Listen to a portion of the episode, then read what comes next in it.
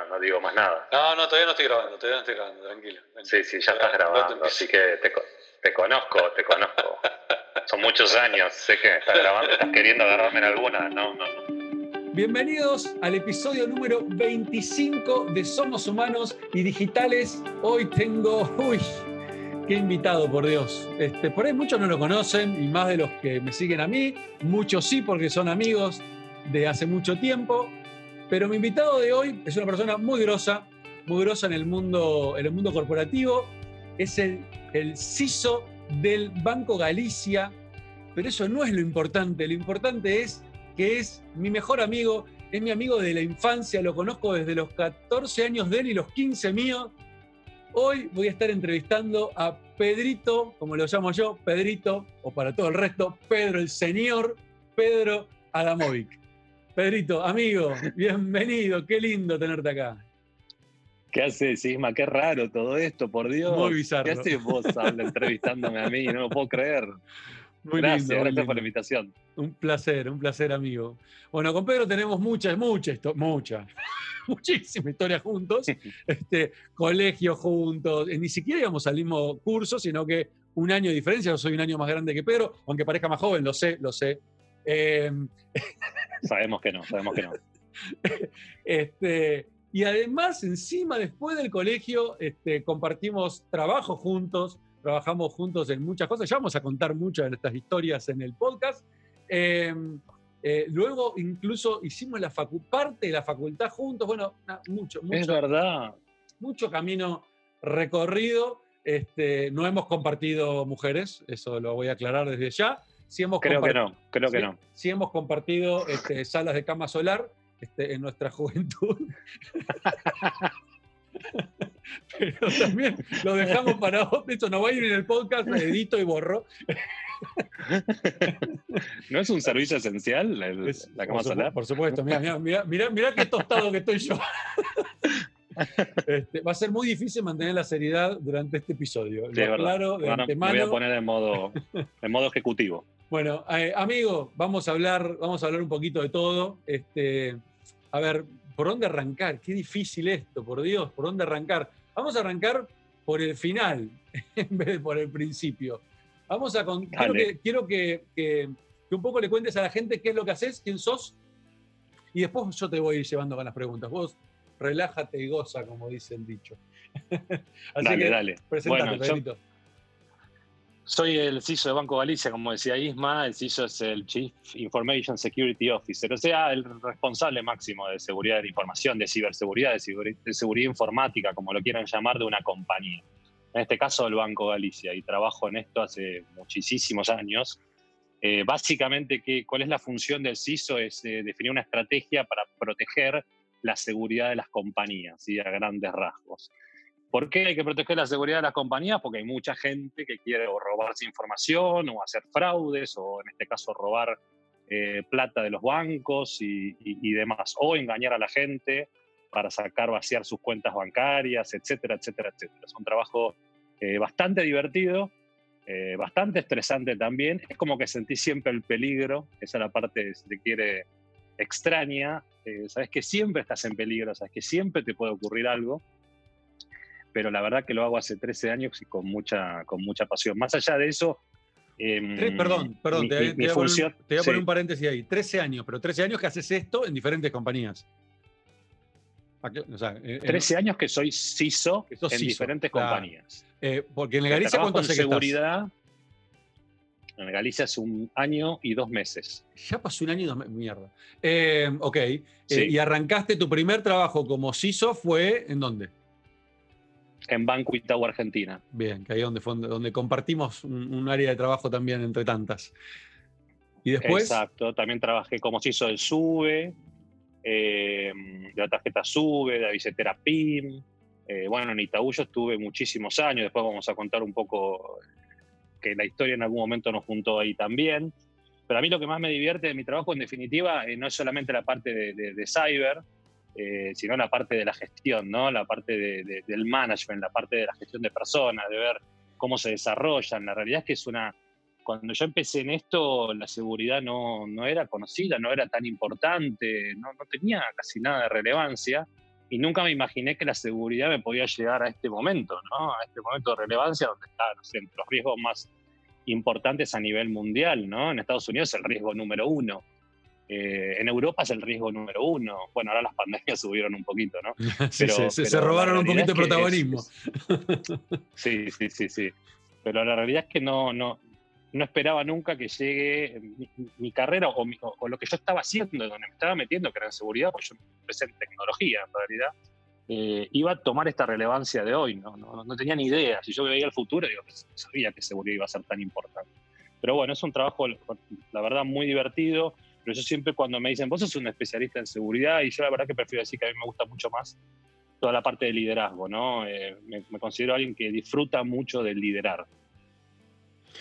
Qué interesante. Vos sabés que eh, yo, si bien en estos últimos años, hace muchos años que ya no compartimos ámbitos laborales, eh, bueno, al margen de que soy tu amigo y te sigo por, amigo, pero obviamente también te sigo en las redes y veo lo que pasa y, he visto también eh, los comentarios, y a mí eso es lo que más me llama la atención, bueno, me llama la atención, en realidad lo, reconozco en vos este, y, y, me agrada mucho al verlo, los comentarios de las personas que no solamente que trabajan con vos, sino los que han trabajado con vos, que creo que hasta eso, hasta es más relevante todavía cuando uno ve un comentario de un ex compañero de trabajo, un ex, este, en este caso, colaborador tuyo en el cual vos estabas a cargo, a cargo de ellos, eh, y ver los mensajes que te dejan, eh, el, cómo te extrañan o el, o, el, o el, agradecimiento que tienen de haber pasado bajo, bajo tu tutela de alguna manera. Y creo que eso eso habla justamente de, tu capacidad como, como, como líder.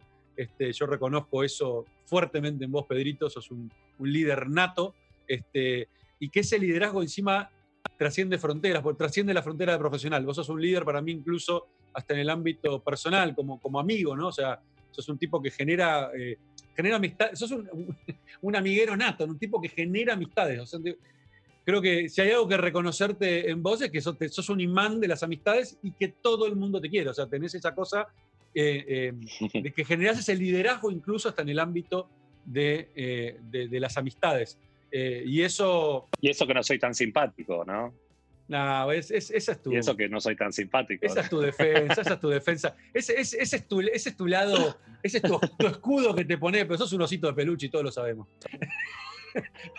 un osito de peluche de Taiwán, como dice la canción. Este, eh, pero, que, pero creo que mucho las amistades, ¿verdad? Sí, sí, sí, totalmente. Y creo que eso es una de tus, eh, mayores virtudes porque creo que justamente como líder generas eso. Eh, o sea, mantenés la distancia y mantenés el respeto como líder porque te respetan como líder, pero estableces un vínculo personal que para mí eso es lo que diferencia enormemente a los líderes del siglo XX a los versus los líderes del siglo XXI, ¿no?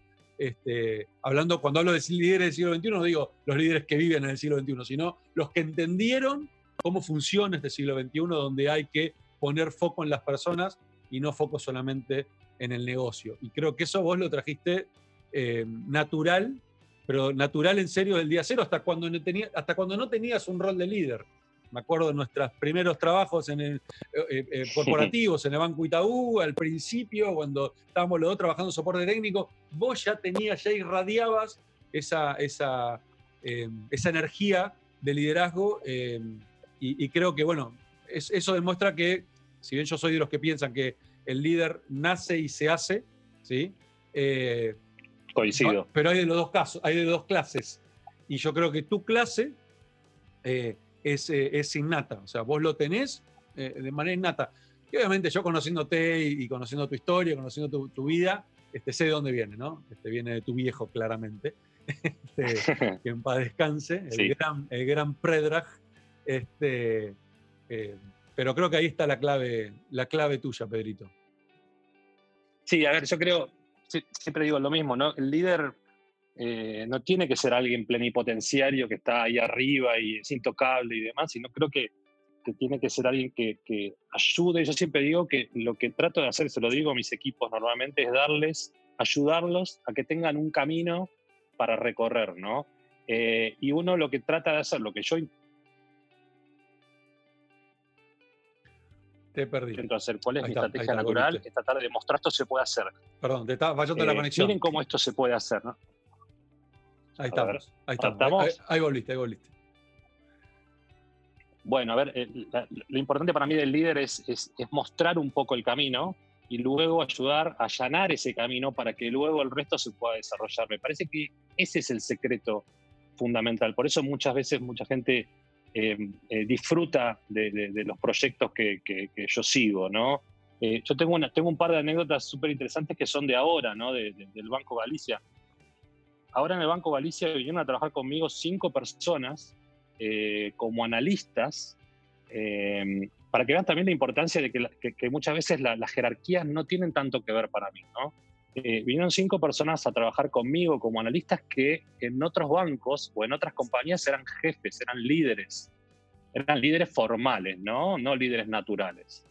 y ellos dijeron, no, no, nosotros confiamos en este proyecto, sabemos cómo trabajas vos y queremos ir a trabajar igual.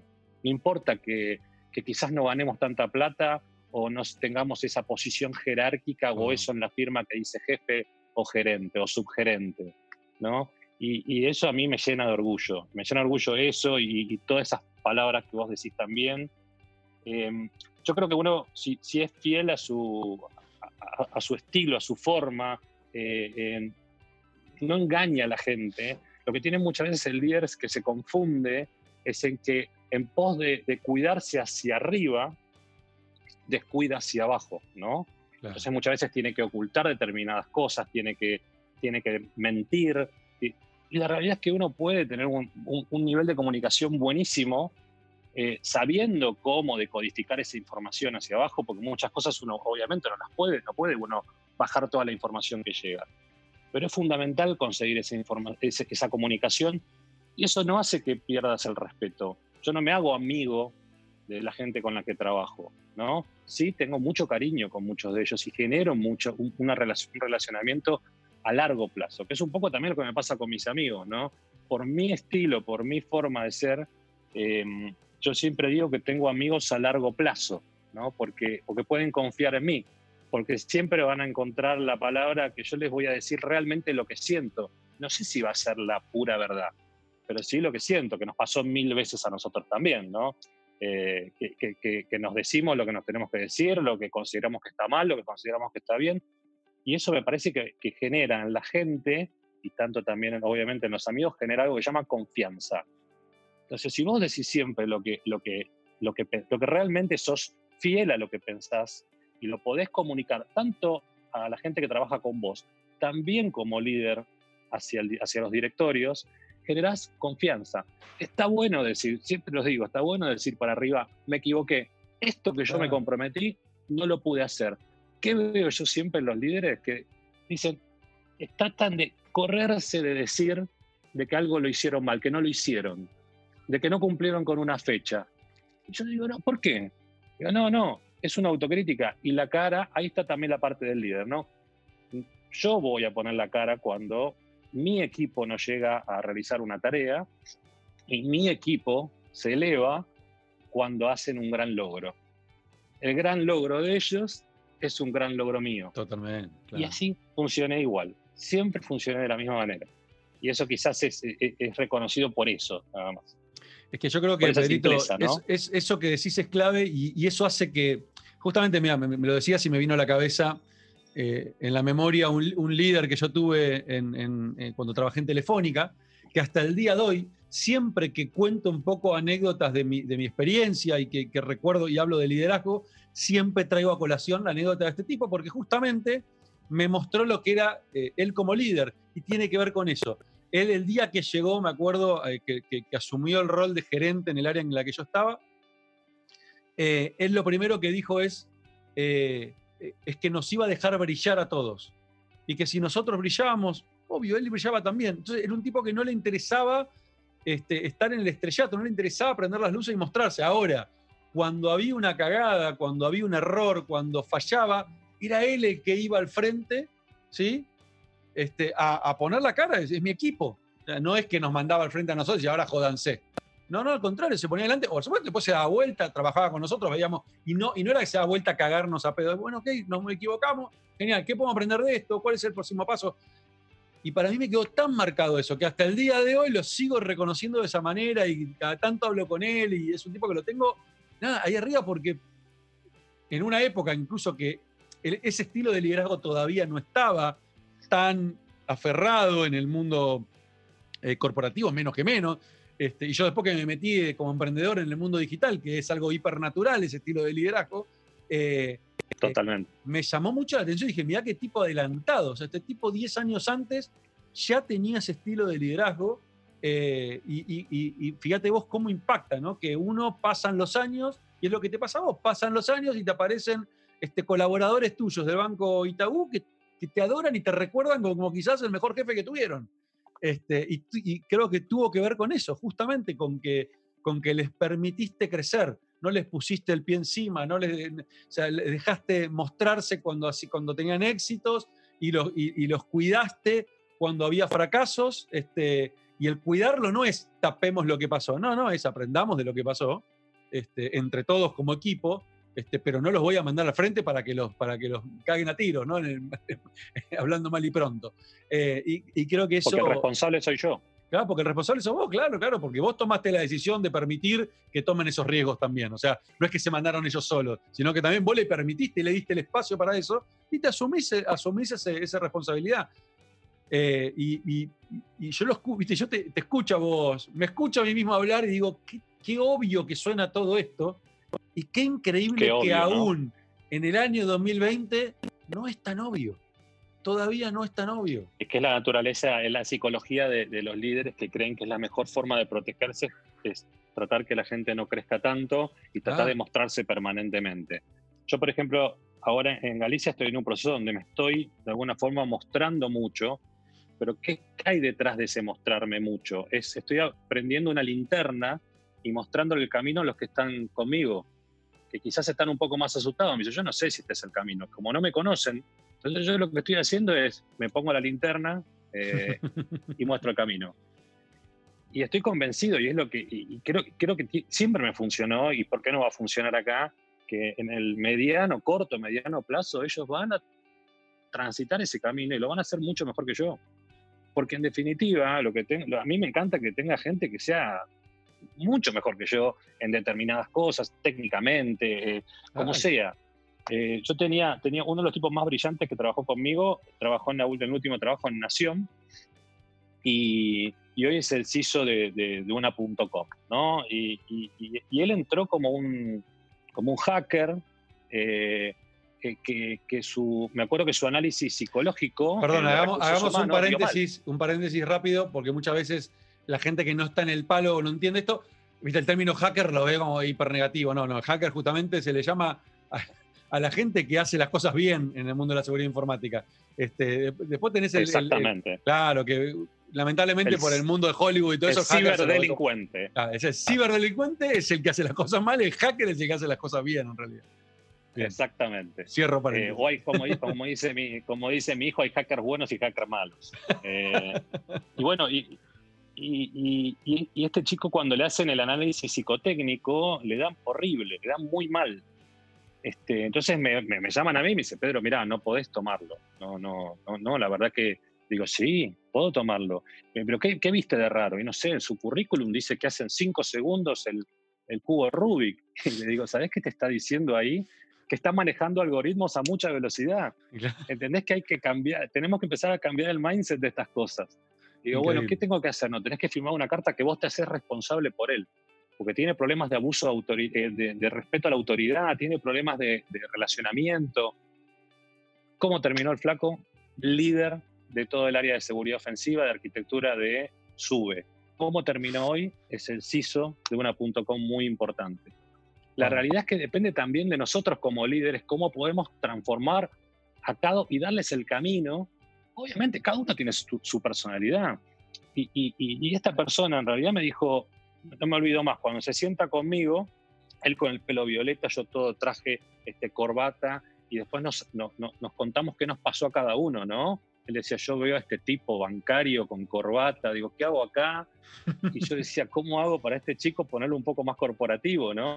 Em, y, la realidad es que ese encuentro fue, fue maravilloso. Y el segundo encuentro con él fue cuando le conté todo esto. Antes que entre, le dije, mira, mira lo que estoy firmando por vos. Pongo toda la confianza en vos, que esto va a ser un éxito. Y el flaco me dijo, no te voy a defraudar. Y así fue. Y la mejor forma de no defraudarme no solo fue romper la nación, sino es que hoy es un colega mío. Hoy es un colega mío, ¿entendés? Eso para mí es maravilloso. Es todo lo que puede tener un líder. Todo lo demás es secundario. totalmente de acuerdo. ¿eh? Tiene, que ver, tiene que ver justamente con eso, con, con, el, poner, pero de manera honesta, realmente ponerte contento cuando ves que alguien que en algún momento vos te este, ayudaste o vos capacitaste o vos educaste o lo que sea, estuvo bajo tu ala de alguna forma, este, hoy este, eh, está en el mismo lugar que vos o incluso te supera. No hay nada más lindo para un líder eso. Este, pero bueno, justamente en el viejo estilo de liderazgo, eh, eso era, era al revés, ¿no? Era, este, el, líder era un techo. El líder era un techo.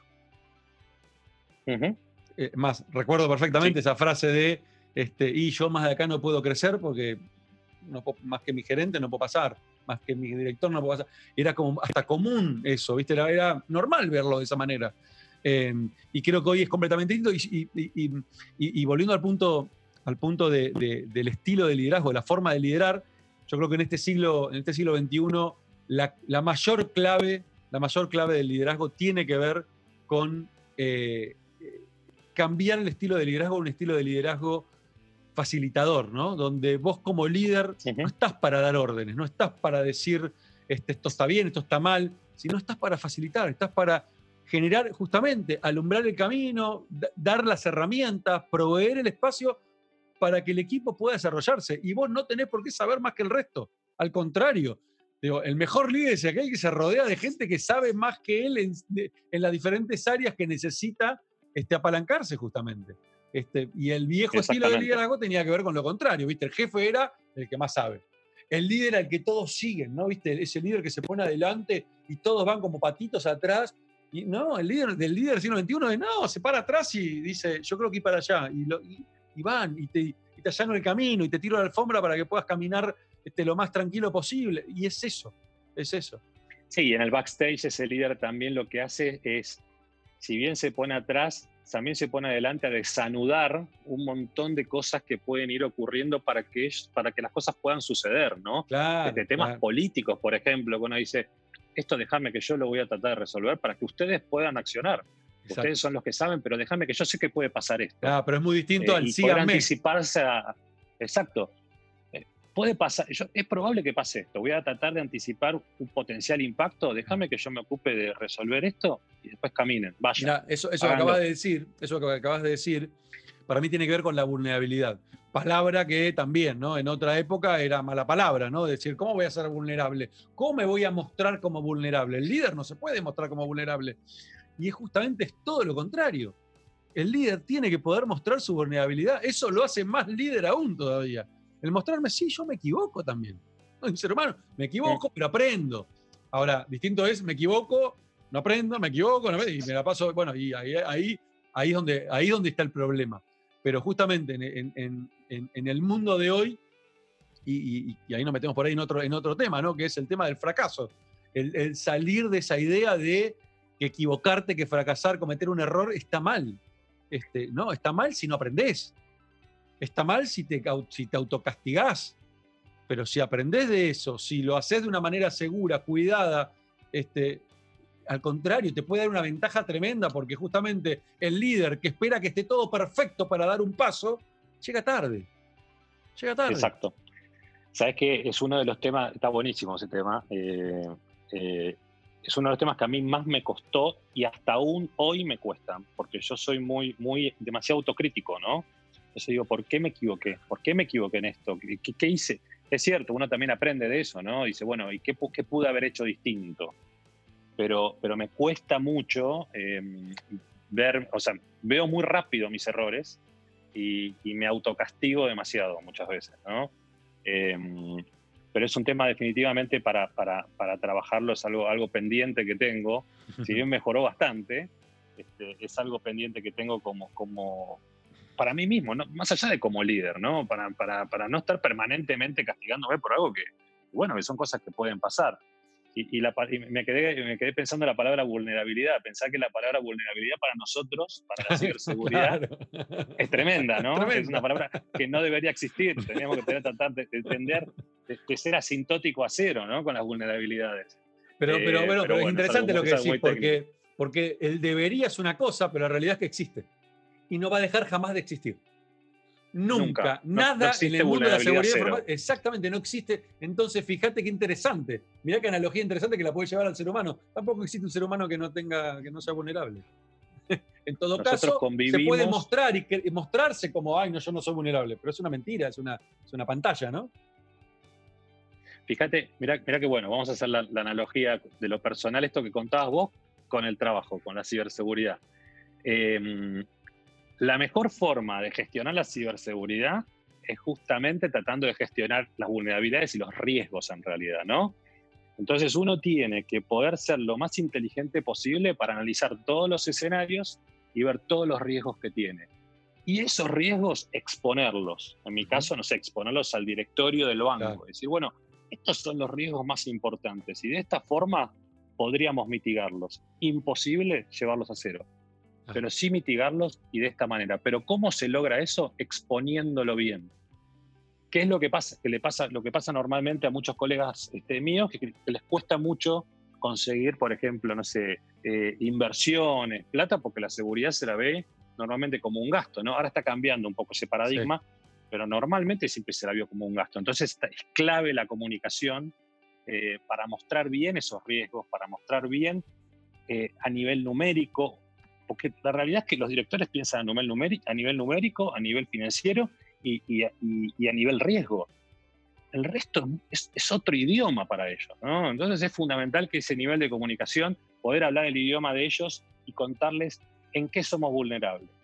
Y lo otro que decías también de, no tener todo tan ordenadito, yo soy una persona súper ordenada, ¿no? pero en, en el tema de arriesgarme en la gestión, sí me encanta. Sí, soy un tipo que me considero. Yo cuando pensaba, primero decía, ¿qué me preguntará Isma? Porque conoce tantas cosas de mí, ¿no? Pero, pero la realidad es que yo me considero un tipo que, eh, a pesar de que soy lo contrario, después vamos a contar un poco de nuestras historias, cómo se abrieron, ¿no? Pero somos un poco opuestos, ¿no? El ejecutivo y el emprendedor. Yo siento que como ejecutivo muchas veces sí sé emprendedor, ¿no? vos, sos, vos, para mí, de mirada, sos un intrapreneur, Pedrito, de acá a la China. Vos, sos un intrapreneur, o sea, sos un emprendedor dentro de corporación. No, pero en serio, en serio, porque sos justamente esto que estás diciendo, esta actitud que tenés de tomar decisiones, de proponer, y eso, eso, eso es lo que te hace justamente intrapreneur, ¿no? No quedarte esperando que te digan lo que tenés que hacer, no esperando este, las órdenes, sino es nada, ese riesgo que tomás en la gestión, eso es lo que te hace intrapreneur. Eso es lo que tiene un, intraemprendedor o intrapreneur. Mira, ayer, ayer hicimos algo en el banco que no, no se había hecho nunca, ¿no? Eh, y yo el día anterior eh, estaba disfrutando, ¿no? Decía, mañana vamos a movilizar, yo sé que mañana el Banco Galicia se va a movilizar, son 7.000 personas, es mucho, y, lo disfruté. Y al día siguiente, ayer fue un día de muchas horas de trabajo, pero fue la misión cumplida, fue hacer algo diferente, ¿entendés? Y realmente el banco se movilizó. Y eso toma, y tomé riesgo, obvio que tomé riesgo. Tomé riesgo como líder, tomé riesgo de que se tome mal un montón de cosas, de que no se, de que no funcione, de que fracase. Pero la realidad es que el banco se movilizó y fue algo diferente. Y eso es un poco también innovar dentro de eh, la gestión de cualquier, de cualquier cosa, sea de ciberseguridad, de marketing, de comunicación interna, de tecnología, de finanzas, de lo que sea. Eh, me parece que ahí está un poco el secreto y también es un poco esa, adrenalina que me genera que a mí más me divierte también, ¿no? Como, trabajo. Eso de estar sentado y estar haciendo siempre lo mismo, la verdad que es, es, la parte que más me aburre y quizás donde más nos conectamos, volvemos a conectar nosotros dos, ¿no? Eh, mira, gracias. contar un poco nuestra historia. Sí, ahora, ahora, vamos a ir por ese caminito. Prepárate.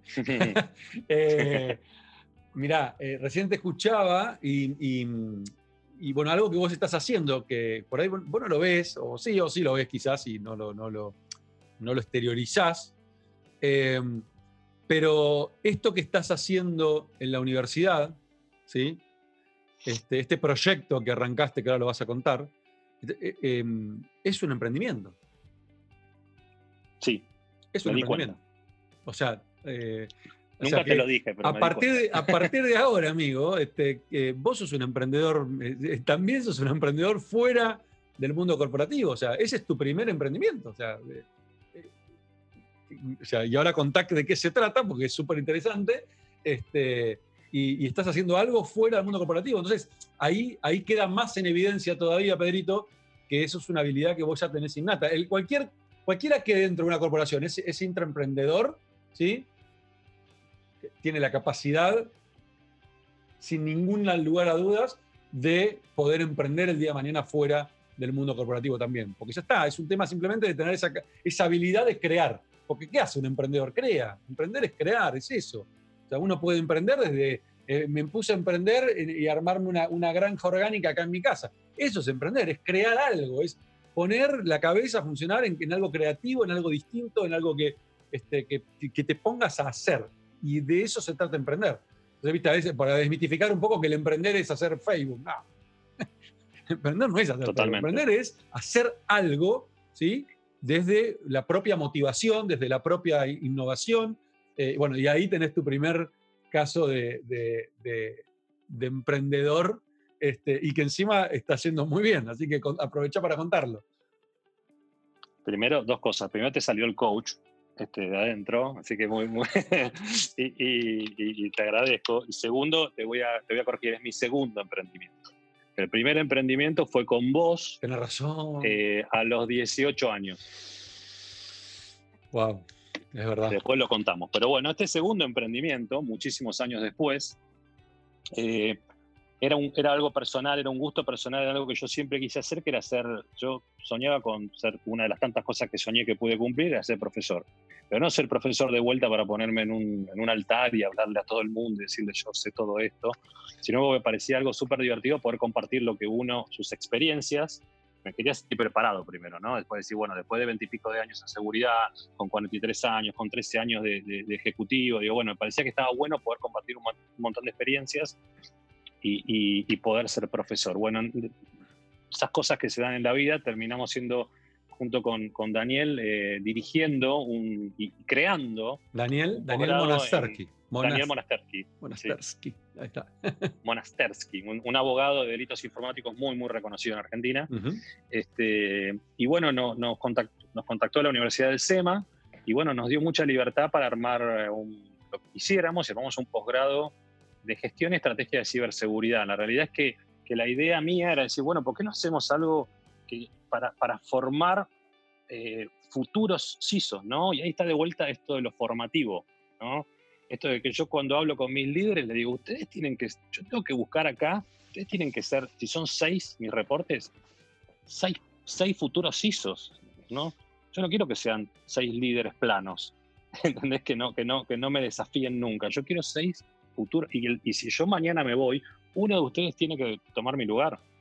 Eso es lo natural. Y un poco lo que está pasando también en, en, en, nuestra función, en los ISOs, es que muy rápidamente tuvimos que crecer eh, y sin tener las habilidades blandas, ¿no? Somos, somos técnicos, todos venimos del mundo de tecnología, como le pasó a los CEOs también, ¿no? De golpe tuvieron que crecer y hoy son, grandes ejecutivos. Bueno, los ISOs nos está pasando lo mismo. Nos faltan herramientas de management, de gestión. Entonces yo creo que, quizás esas habilidades un poco yo las tengo y armamos un equipo de profesores increíbles, que ahí está, si se quiere, el, gran valor agregado. Em, y bueno, nos fuimos, el año pasado lo, lo, hicimos, fue un sueño hermoso, yo la verdad que lo hice por gusto.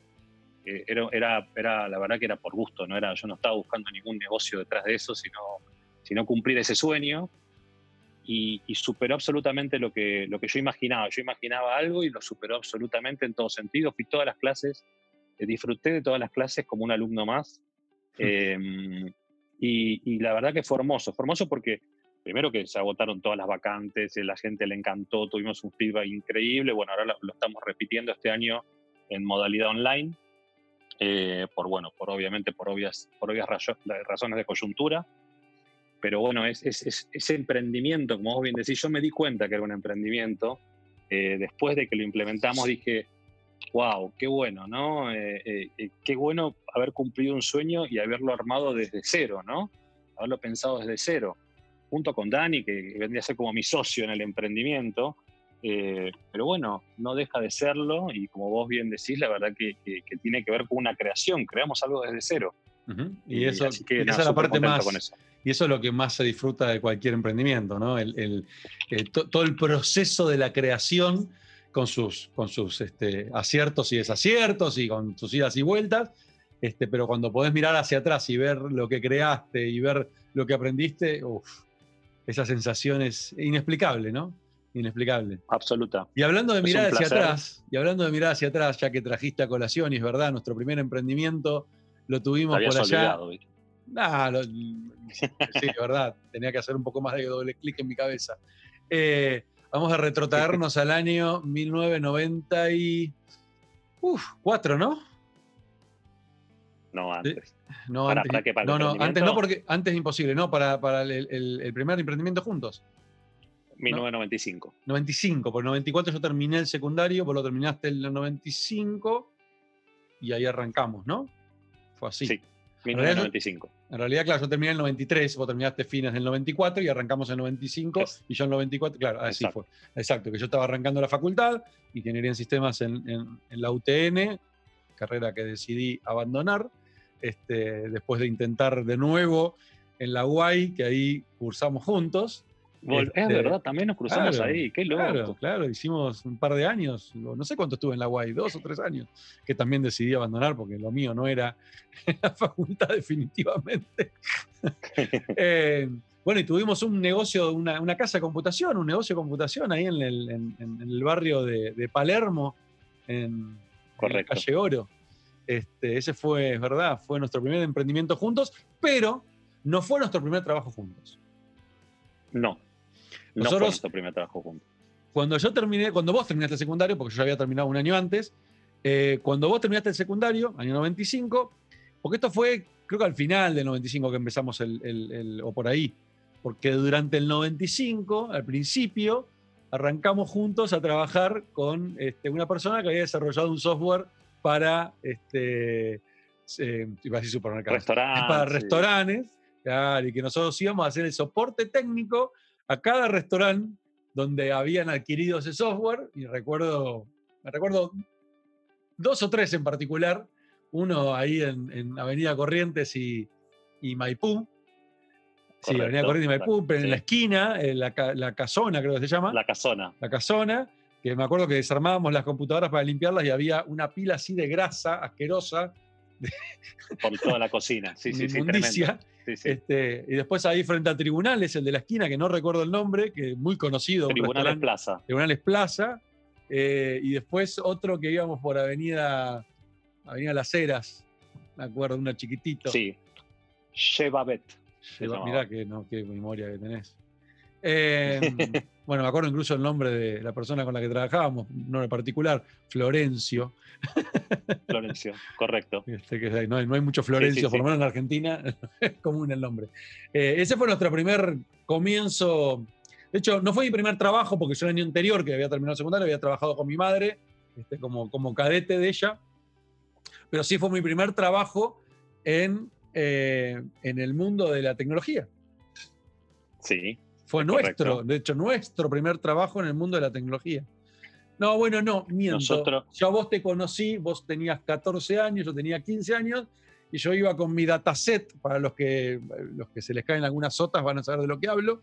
En una época existía una computadora llamada este, Commodore 64, en mi caso tenía una Commodore 64 que tenía para grabar unos que se usaban cassettes, y yo iba con mi dataset, que era el aparatito donde se grababan estos cassettes, iba a una casa de computación ahí en la avenida Entre Ríos, en la ciudad de Buenos Aires, este, en una galería, eh, y, me habían informado cuando yo me había mudado ahí que ahí grababan juegos. Entro a esa galería, entro a la caseta de computación con mi dataset, un nenito de 14 años, cara de Dolou, 15 eh, años en realidad, eh, y me encuentro ahí con un pibe de mi edad, más o menos, yo pensé que tenía mi edad, en realidad tenía un año menos, que atendía el local, que era el señor Adamovic, este, y que él estaba ayudando al dueño del local a cambio de que le graba, se llevaba juegos gratis.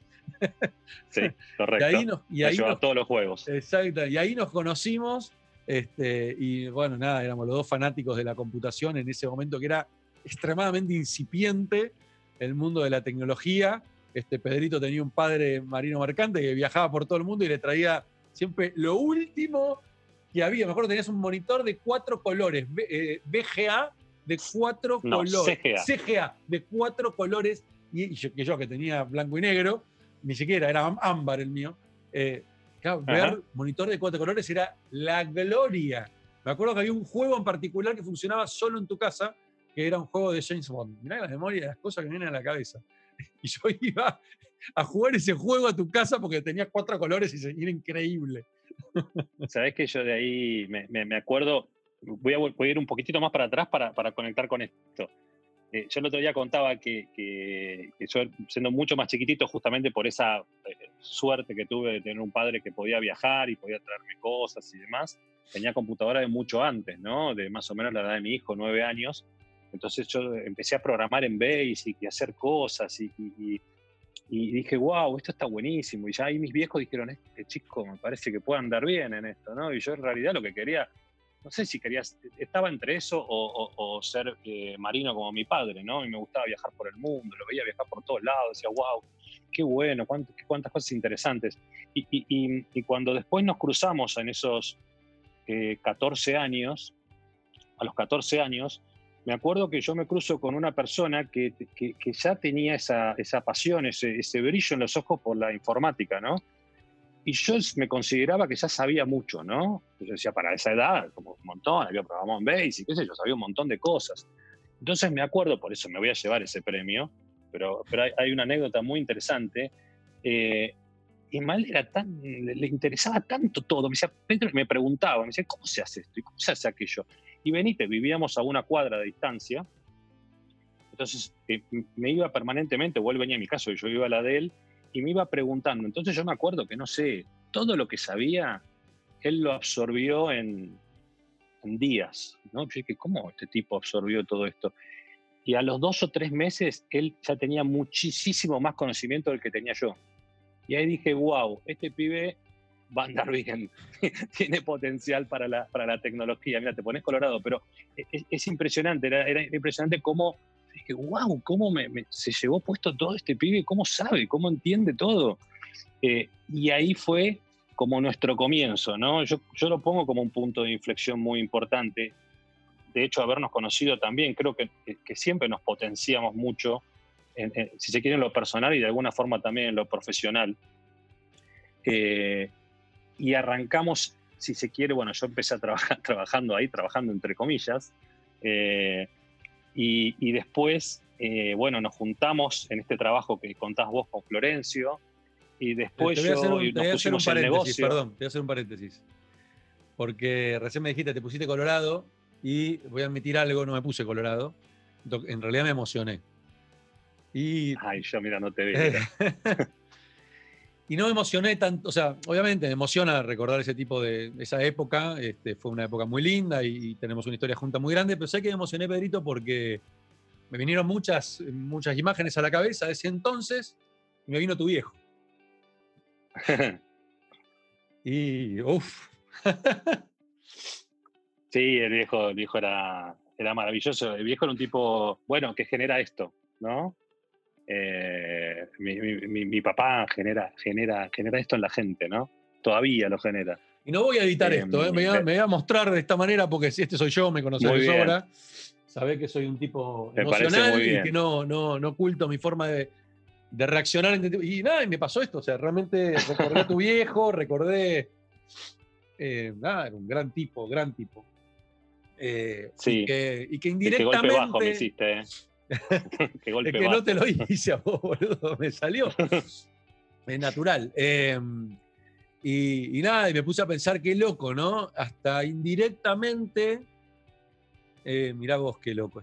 Eh, indirectamente, eh, tu viejo a través tuyo, este, mirá cómo llegó también a mí, ¿no? Este, yo pude ver un montón de cosas de tecnología que nunca había visto en mi vida, que las vi en tu casa, y las vi en tu casa gracias a tu viejo más, allá de gracias a vos, por supuesto, gracias a tu viejo que fue quien las trajo y quien, me acuerdo que vi el primer Dixman en mi vida, este, lo vi en tu casa. Sí, señor, sí, señor. Había, para, Cuando nadie, tenía, nadie tenía, nadie podía, nadie había visto, visto un CD, yo vi el primer CD en tu casa, que era un disco de Queen, me acuerdo, me lo olvido más, de Queen y otro de YouTube, si no recuerdo mal. El de YouTube de Joshua Tree. Eh, y antes de que existiera, no se vendían en Argentina todavía. No había, no había esa tecnología en Argentina y tu viejo ya la había traído. Había, había a ver, algo para los, más para los más jóvenes en ese momento, la diferencia para que algo llegue a, Sudamérica era de muchos años, digamos, ¿no?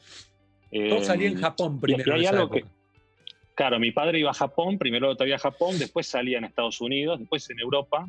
Me acuerdo, muchos años después. Podía llegar a ver hasta cinco años de distancia entre una tecnología que llegara a la Argentina en esa época.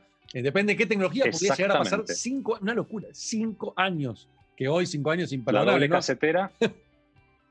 la doble casetera tardó cinco años. A nosotros nos pasaba algo, eh, me salgo un poquitito, pero eh, nos pasaba algo que venían a mi casa, venían a ver las cosas que tenía mi hermana, que tenía yo, tipo como que venían a ver cosas del futuro, ¿no? Venían a ver una doble casetera una doble casetera, algo que grababa dos cassettes, una cosa de loco, ¿no? que podías grabar un cassette, o sea, ya de por sí, podías copiar un cassette. Era una locura, en ese momento era wow.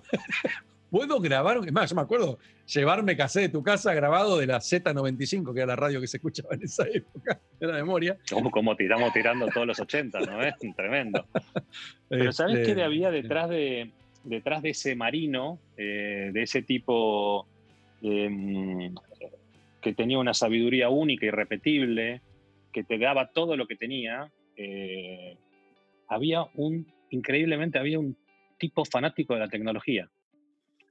Después, cuando yo me lo pongo a pensar, digo, claro, a mi viejo le encantaba la tecnología. Siempre él vino y me explicó lo que era un, un Discman. Me dijo, acá hay un láser, el láser va y lee. Y yo decía, ¿cómo puede ser, no? Eh, eh, entonces, siempre yo creo que en el fondo él, disfrutaba con verme a mí más relacionado con la tecnología que con, con, viajar por el mundo. Y él me dijo siempre algo, me dijo, mira, vos elegiste esta carrera y acordate que esta carrera te va a llevar a recorrer el mundo también. Te vas a cumplir los dos sueños. Mira la visión que tenía, ¿no? Que de alguna forma no pude recorrer, no pude dar la vuelta al mundo siempre como pero, él. Pero has viajado un montón. sí nos dio un montón de, eh, pero sí, me, bueno, me trajiste a mi, punto débil, ¿no? Un tipo más, más inteligente, más increíble que, que conocí en mi vida por, por lejos, ¿no? era, era, realmente mágico y bueno, y tenés incluso la particularidad de haber heredado su nombre también.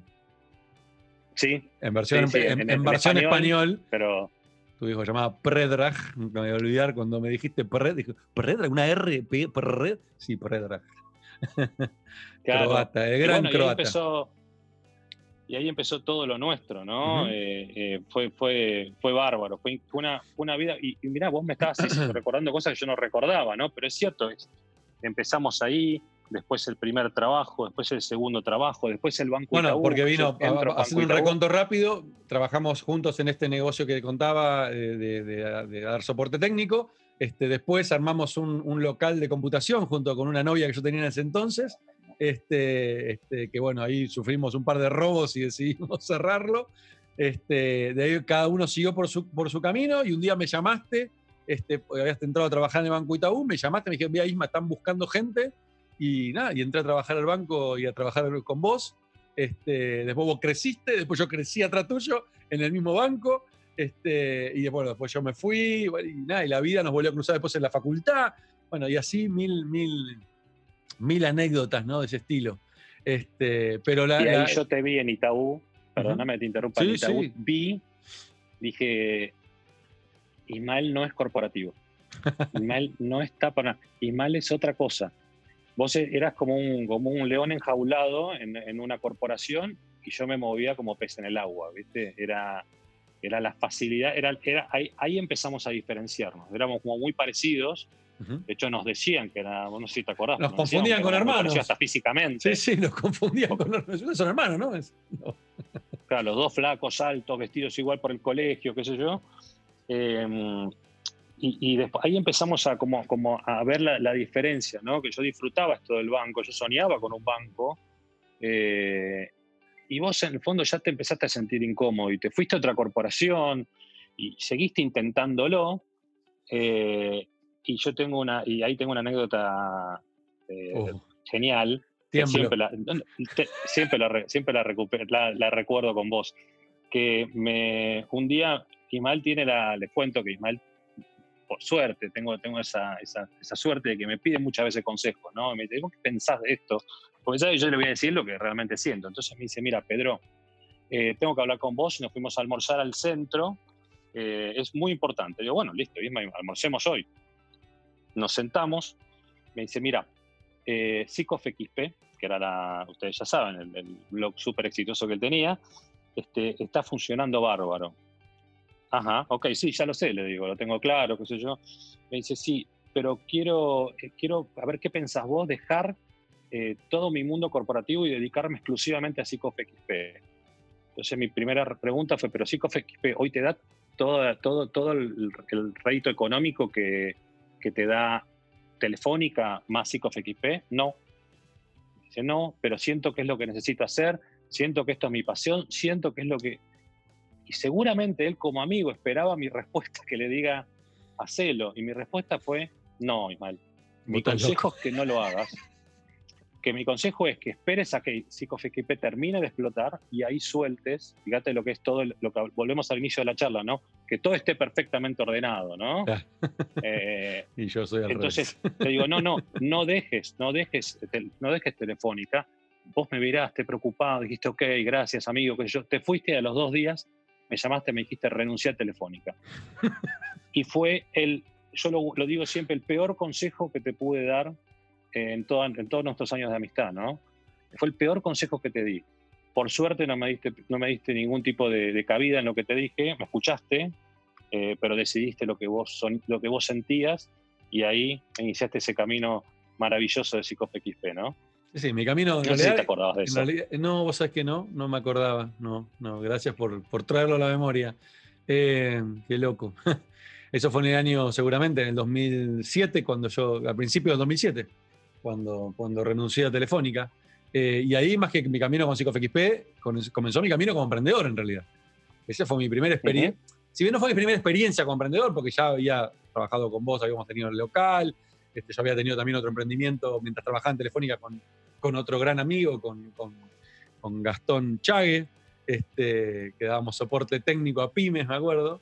Eh, pero fue la primera vez que, fue la primera vez que largué todo y que, y que o sea, que en serio me puse a emprender de verdad, no algo como un side project, o, sino 100% y me la jugué, pero completa junto con mis socios, este, que, bueno, el otro día justo hicimos un call los cuatro socios de PsicoFXP y, y recordamos un poco todo este tipo de cosas y cómo nos marcó tan fuerte a los cuatro, ¿no? Este, fue nuestro MBA a los golpes, siempre decimos.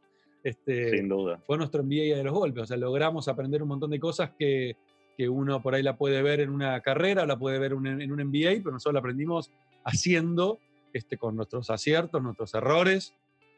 Eh, y eso nos, nos, permitió a los cuatro hoy vivir de, de, nuestros emprendimientos. Hoy los cuatro somos, seguimos siendo emprendedores, los cuatro tenemos nuestros propios proyectos y, y, y a los cuatro nos va súper bien.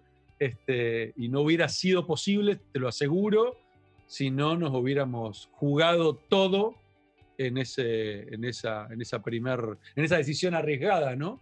Este, porque como vos bien decís, yo me acuerdo cuando tomé la decisión, em, eh, pasé, pasé a perder casi un 30% de mis ingresos el primer, ese primer año. Este, no solo eso, me, habían, me acuerdo me habían efectivizado en Telefónica, yo trabajaba a través de una, de una consultora hacía cinco años, cinco o seis años, me habían efectivizado, se había quedado como planta fija, empleado de Telefónica, y a los tres meses, cuatro meses que me renuncié, después de tantos años. Era, mi gerente me miró diciendo, estás loco, no, no, no entendés. Cuando le conté era, bueno, pasaba por otro lado. Em, y, creo que de eso... en eso fuiste. Sí. Aprendiste tanto porque fue tu gran éxito y también el otro día leía el post que pusiste, me pareció tan, tan, tan real, porque obviamente yo durante todo ese, todo ese camino de tu vida, yo estuve siempre de alguna forma al lado, al costado. Sí, sí. Eh, siempre ah, no, viste, viste mis peores, viste mis peores versiones también, o sea, me viste totalmente destruido este, y, no sabiendo qué corno hacer con mi vida y a nivel, a nivel profesional creyéndome que era un inútil, porque, viste, uno cuenta y, a veces hasta, no digo que me enoja, pero me, me sorprende, digo, ¿cómo puede ser que escucho a todos los emprendedores exitosos hablar y te cuentan todo lo mejor? Y no te cuentan, loco, flaco, que nunca la pasaste mal, nunca terminaste llorando. Yo tengo, obviamente no voy a dar nombres, pero hay gente que respeto muchísimo, gente que hoy son muy grosos y que en charlas este, con emprendedores han contado, ¿no? Loco, yo cuando eh, fracasé con esto, terminé una semana en la cama llorando y deprimido porque, este, y eso también es parte, y eso es lo que te forja también. Este, esas experiencias que obviamente cuando las vivís son horripilantes y, y parece el fin del mundo, cuando podés mirarlas en perspectiva, porque y hoy después, después de, varios, de varios momentos de ese estilo, eh, eh, hoy es como que, claro, ya te relajás, decís, uff, esto no es nada, esto que está pasando ahora es nada comparado con lo que viví. Entonces, eh, te, empezás a, son, viste, como, Eso se llama experiencia, ¿no? Es experiencia, sí, es como, claro, es como formar un callo, ¿no? Es como que cada vez te volvés mucho más resiliente este, y te preparás para cualquier cosa, lo que venga, te, estás, listo para aceptarlo. Pero negarlo me parece una cagada. Y para mí eso, es, eso, eso es, fundamental, ¿no? que los emprendedores cuenten. Me encanta que existan eventos, que nuestro gran amigo Ale Formanchuk, que ya estuvo como, como invitado en el podcast, este, hizo un evento en su momento llamado Smart Fail, donde justamente traían emprendedores a contar este tipo de cosas. Eh, sus, errores más grandes. Y hay un montón de eventos de ese estilo. Ale Marcote también tiene, tiene, tiene un evento similar y, bueno, y varios más eh, que, empezaron a poner el tema del error, del fracaso, adelante, ¿no? A mostrarlo, a decir, che, la gente fracasa también. Y de hecho, cuando uno mira su vida, y yo te invito a lo mismo, Pedrito, mira para atrás, hacer la cuenta la cantidad de fracasos que tuviste y la cantidad de éxitos que tuviste, te puedo asegurar que son malos fracasos. Siempre. No existe la persona que tuvo más éxito que fracasos. Lo que pasa es que normalmente el exitoso o el que entiende esto deja de ver fracasos. Lo que ve son aprendizajes. ¿sí? Pero lo que la, lo que la mayoría llama fracasos. ¿sí? yo me acostumbré a verlos ya como aprendizaje. Bueno, no son fracasos, no fracasé. Psico, ¿sí? que yo lo, di, lo puse en broma en el, en el post, eh, Psico para mí no fue un fracaso. De hecho, mucha gente coincide conmigo, ¿no? Me decían, ¿por qué decís fracaso? No, bueno, lo dije en chiste. No, pero está buenísimo el ejemplo. Pero fue un éxito porque aprendí muchísimo. y cada cosa, Pedrito, cada cosa, incluso eh, hasta en lo personal, ¿no? O sea, eh, yo, yo estoy divorciado, este, me volví a juntar, tuve una hija, y yo miro mi matrimonio anterior y no fue un fracaso, fue un gran éxito porque a los dos nos sirvió y hoy somos mejores personas y hoy somos mejores padres. gracias también a haber pasado por esa instancia. Entonces, aprender a ver los fracasos de otra manera, eh, yo creo que te pone en otro lugar en la vida, te, te pone en otra mirada y aparte te quita un poco la mirada negativa o la mirada... Eh, eh, sí, no sé si negativa. Pesimista. Pesimista, eso no sé la palabra. Sí. La mirada pesimista, ¿viste? Es como que terminás de eliminar, dejar de ser pesimista. Decís, no, bueno, estoy transitando un aprendizaje. es, salir de ese lugar. Bueno, yo eso, eso lo veo así. ¿eh? Eso es la verdad que yo, por suerte, lo puedo ver así también y, transitar por permanentes, permanentes aprendizajes. Obvio, determinados golpes son muchos más duros que otros, ¿no? y uno los, recibe de una manera que dice, pará, no, acá, acá me sentaron, ¿no? Acá me dieron un golpe en la pera y, y quedé sentado. Eh, y otros son cosas más simples que uno dice, bueno, para, no me voy a hacer problema por esto porque recuerdo, por mi experiencia, que esto fue mucho peor y lo pudimos resolver, ¿no? Pero bueno, también hay que transitarlos y tampoco eh, taparlos. Ese es un consejo también que a mí me gusta dar, es que cuando uno pasa este tipo de, situaciones, que, que, no es que las guarde debajo de la alfombra, sino que las transite, ¿no? Porque si no, es como los sentimientos, ¿viste? Que uno no, no internamente, vos me decís a veces que pongo la coraza, ¿no? Pero yo internamente transito mis sentimientos. Quizás no lo demuestro tanto, pero, pero, pero sí lo hago. Y, sabes que me, estaba hablando y obviamente uno recuerda un montón de cosas. Tengo un recuerdo también, que no tiene nada que ver con esto que estamos hablando, pero que, que está buenísimo. Uno de mis grandes recuerdos de mi, de mi, de mi niñez barra juventud, eh, lo tenemos varios juntos, ¿no?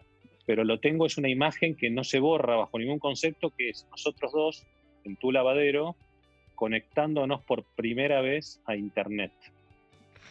Cuando em, yo creo que casi nadie tenía Internet o nadie. ¿eh? Quiero, que, quiero que aclares por qué corno estábamos en el lavadero, yo no lo recuerdo. Estábamos en el lavadero porque vos tenías una computadora ahí y la realidad es que estaban, eran como las 3 de la mañana y habíamos, teníamos un pack para poder configurarlo. Cuando vivía en la calle Santa Fe. funcionar. En, la calle Junín. Sí. Junín y Santa Fe. Y no había forma de hacerlo funcionar. Entonces llegó un momento, estábamos, éramos los dos bastante técnicos, llegó un momento que yo me derrumbo, dije, bueno, basta Ismael, no quiero más, mi cabeza ya no da más y vos seguiste. Insististe, insististe, insististe.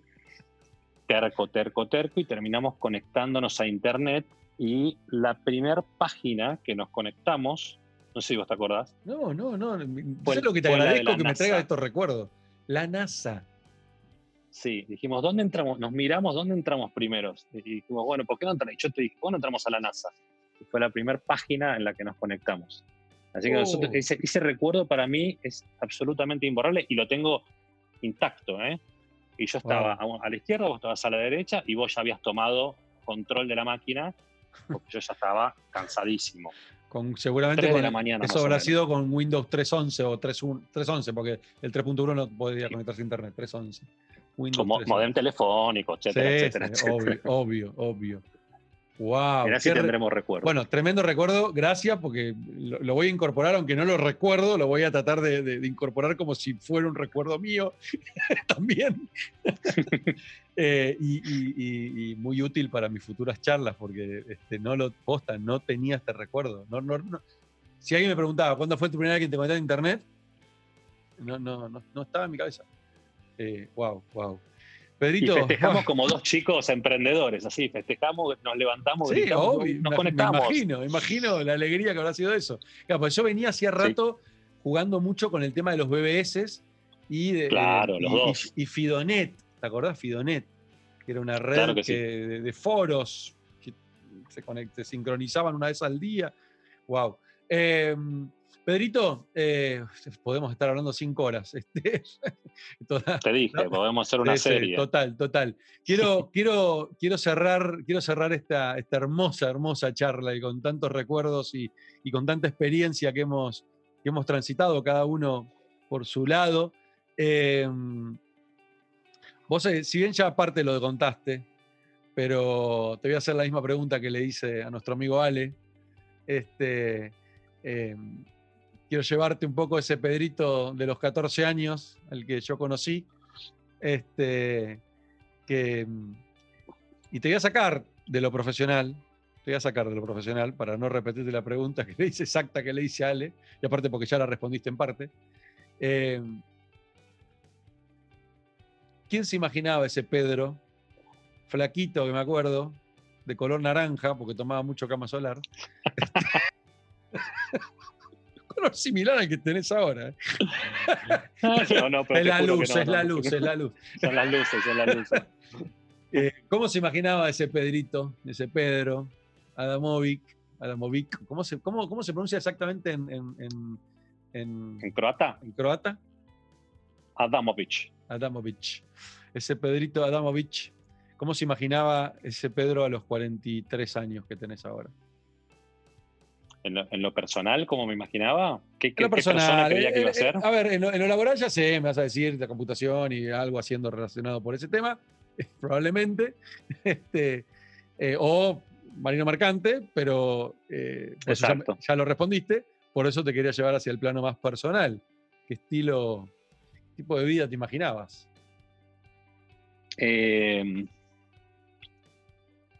Yo, a ver, un, poco obviamente fue tan potente la, imagen de mi padre que en definitiva yo imaginé siempre, soñaba ser como él, pero no solo en lo profesional, sino en lo personal. Yo se lo he dicho, tuve la suerte de poder decírselo, le digo, papá, si yo pudiera ser el 5% de lo que vos fuiste como persona, yo ya estoy hecho. Eh, creo que, que sí, llegué a ese 5%, que, tiene, engloba un montón de características de mi padre. No, no creo que de sabiduría haya llegado al 5% de él, pero, pero sí en, cómo él me formó y también mi madre, porque sería muy injusto. Mi madre me formó muchísimo a nivel personalidad y demás. Este, pero eh, indefectiblemente creo Em, y, los últimos tiempos con mi viejo lo hablamos, es que, él me decía, estás cada día más parecido a mí. Eras muy parecido a tu mamá y ahora estás cada día más parecido a mí. Y yo creo que lo que encontré es un balance, ¿no? Un balance de, de, cosas que rescaté mucho de, mamá y otras cosas que rescaté mucho de papá. Pero todas estas características que vos contaste, de la amistad, del liderazgo, de, que contabas al, inicio, esas cosas lindas que me, decías, tienen que ver con mi papá. ¿no? Mi viejo era así y, yo conviví con un, con un, líder, ¿no? pero con un líder absolutamente natural, con un líder que no daba ningún tipo de orden, con un líder que, incentivaba a hacer las cosas de otra manera, que, que era diferente, eh, que tenía su propia personalidad, desde la forma de vestirse eh, hasta la forma de expresarse, hasta también tenía esa coraza eh, visualmente cuando uno decía, ay, ¿cómo me voy a, acercar a este tipo enorme, este, a este croata enorme que, no, y era un tipo que era un dulce de leche? Total. Así que yo creo que ese chico se imaginaría eh, una persona lo más parecida posible a mi padre. Y creo que, que, lo, que lo pude lograr en gran parte. Creo que me falta mucho, eh, mucho por seguir, por seguir desarrollándome y aprendiendo y mejorando como persona, pero siempre busqué ese, ese norte y creo que lo encontré. Qué lindo, qué lindo, qué lindo, amigo. Qué lindo escuchar eso y qué lindo tener esa figura tan, tan imponente que era, que era tu viejo, este, como, como norte. Este, y en lo personal te digo, my friend, este, superaste ese 5%, déjate joder. no, no llegaste al 100% tu viejo ni en pedo. Tampoco te voy a tirar todas las flores, este, pero superaste el 5% ampliamente, ampliamente, amigo. Eh, me encantó, Pedrito, me encantó tenerte acá, me encantó la charla. Este, me quedan tantas cosas por. Hay tanto para charlar, tantas experiencias, tanta, tanto, tenés, tanto tenés para contar de lo que has vivido profesionalmente que da para otro, otro podcast este, en el futuro y que estoy seguro que se va a dar, este, que seguramente, pero ya metiéndonos mucho más en profundidad en, la experiencia, en la experiencia corporativa, en la experiencia laboral, en la experiencia en cuanto al, liderazgo, en anécdotas, porque hay mucho, hay mucho realmente mucho para, para compartir y, no, y no, no, no, podemos hacer un programa de dos horas. Este, no, y todo lo que tiene que ver realmente con tu podcast, ¿no? Me parece que hay un montón de cosas súper interesantes en Cyber, en, lo que me pasó a mí y también con todo lo que son los humanos digitales y toda la transformación digital y demás. Me parece que hay un montón de cosas, pero bueno, me parece que los dos queríamos dar el gusto de tener esta charla, ¿no? Era inevitable. Este, el próximo programa que vamos a estar juntos, vamos a meternos de lleno a hablar sobre la ciberseguridad, sobre el impacto que está teniendo, sobre lo que cómo cambió todo el tema del COVID y, bueno, y hacia dónde está yendo todo esto de, la transformación que de lleno pega en lo tuyo. Así que esta es la parte 1. Ya lo que ya, ya lo estoy, ya lo pongo, lo dejo grabado. Esta es la parte 1 de nuestra, nuestra entrevista. Amigo, un placer. Dale, dale. Gracias. Cuídate mucho. Seguite cuidando. Gracias, te quiero. Besos a, Mirko y a Paulita. Cuídense muchísimo. Stay home, stay safe. Gracias. Chao, amigo. Abrazo gigante. Chao, chao.